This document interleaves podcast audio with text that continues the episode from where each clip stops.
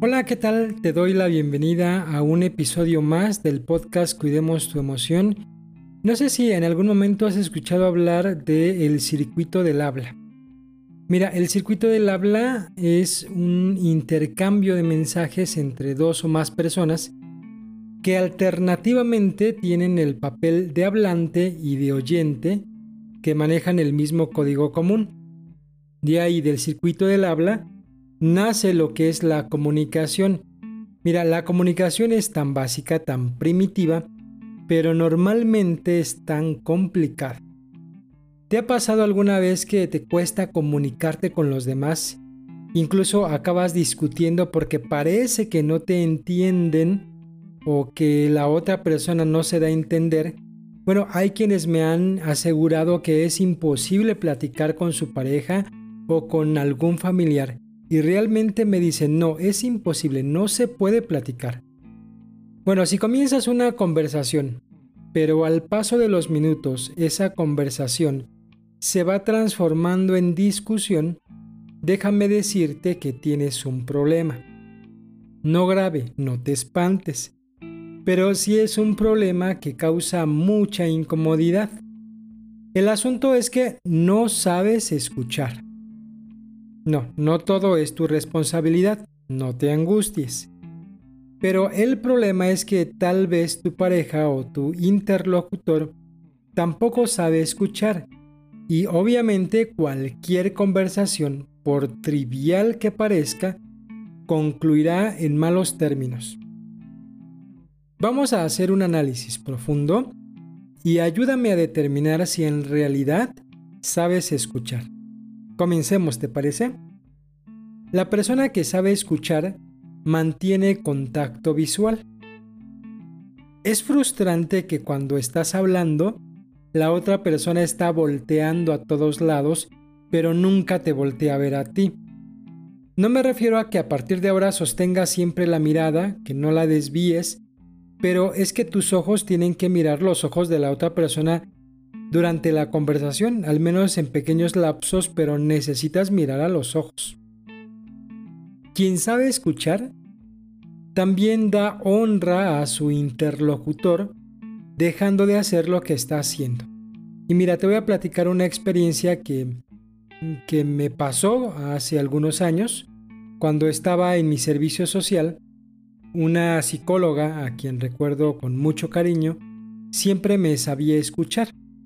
Yo acababa de terminar la universidad y pues tenía muchísimas dudas y preguntas. Era como una esponjita queriendo saber todo. Pero a ella la veía siempre muy ocupada y a veces muy estresada con sus labores. Pero he de reconocer algo muy interesante, que siempre que yo le hacía una pregunta, ella dejaba de hacer lo que estaba haciendo. En serio, si estaba escribiendo, dejaba de escribir, me veía los ojos y me prestaba mucha atención. Y es que sucede que normalmente muchas personas pues dirán, a ver, te escucho y siguen escribiendo, pero ella no hacía eso. Ella dejaba de escribir y me escuchaba. Si estaba ordenando algo, se pausaba un momento para después escucharme. Eso me hacía sentir muy bien, debo de reconocerlo. Así que cuando alguien quiera platicar contigo, deja de hacer lo que estás haciendo.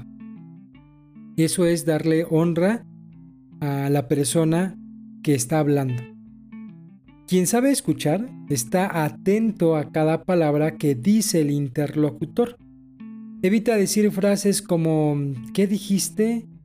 A ver, repite lo mismo. Otra vez porque no escuché.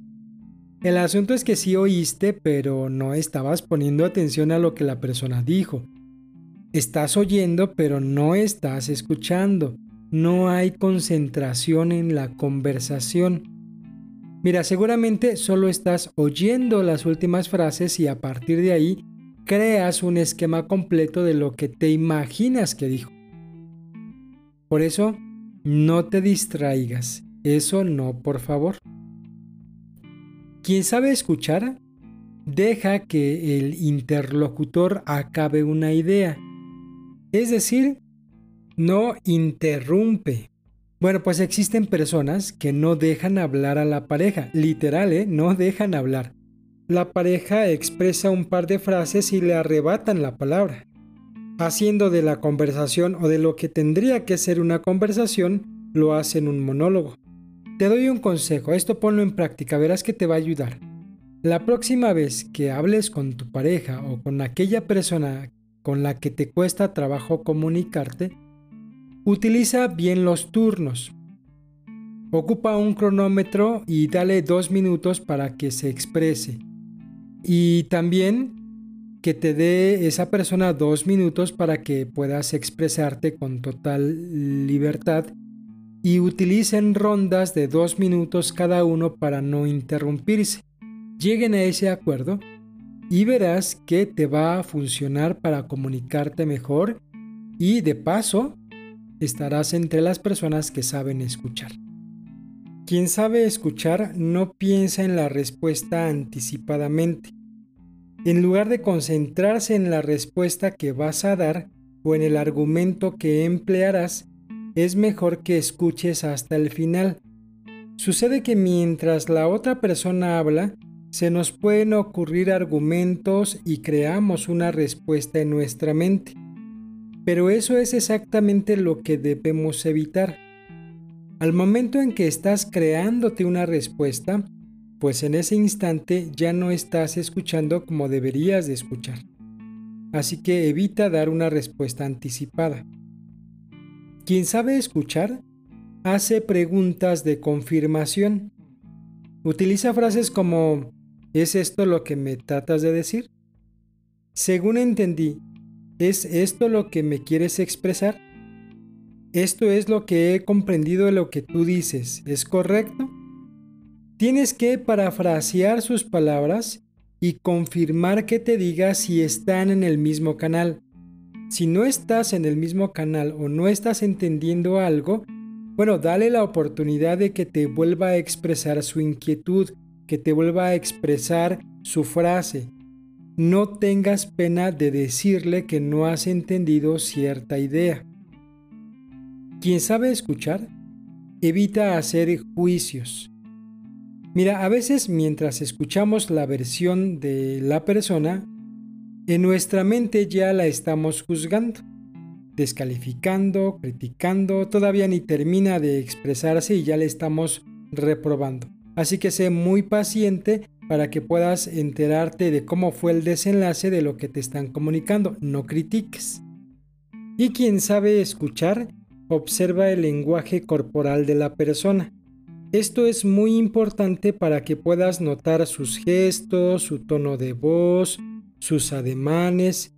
Sirve mucho que observes su lenguaje corporal para que no te tomes todo muy personal pudiera ocurrir que alguien te está diciendo frases u ofensas, pero ves que su labio está temblando, que sus manos están temblando, que su tono de voz es muy alto. Es muy importante que observes el lenguaje corporal de la otra persona para que no te ofendas tan fácil, para que no te tomes todo muy a pecho. Como si fuera algo personal, muchas veces la persona estará enojada y estará comunicándose contigo de forma enojada, pero no necesariamente está enojada contigo o enojado contigo. Hasta ahora, hagamos un resumen de lo que hemos aprendido, ¿te parece? Mira, quien sabe escuchar mantiene contacto visual. Deja de hacer lo que está haciendo.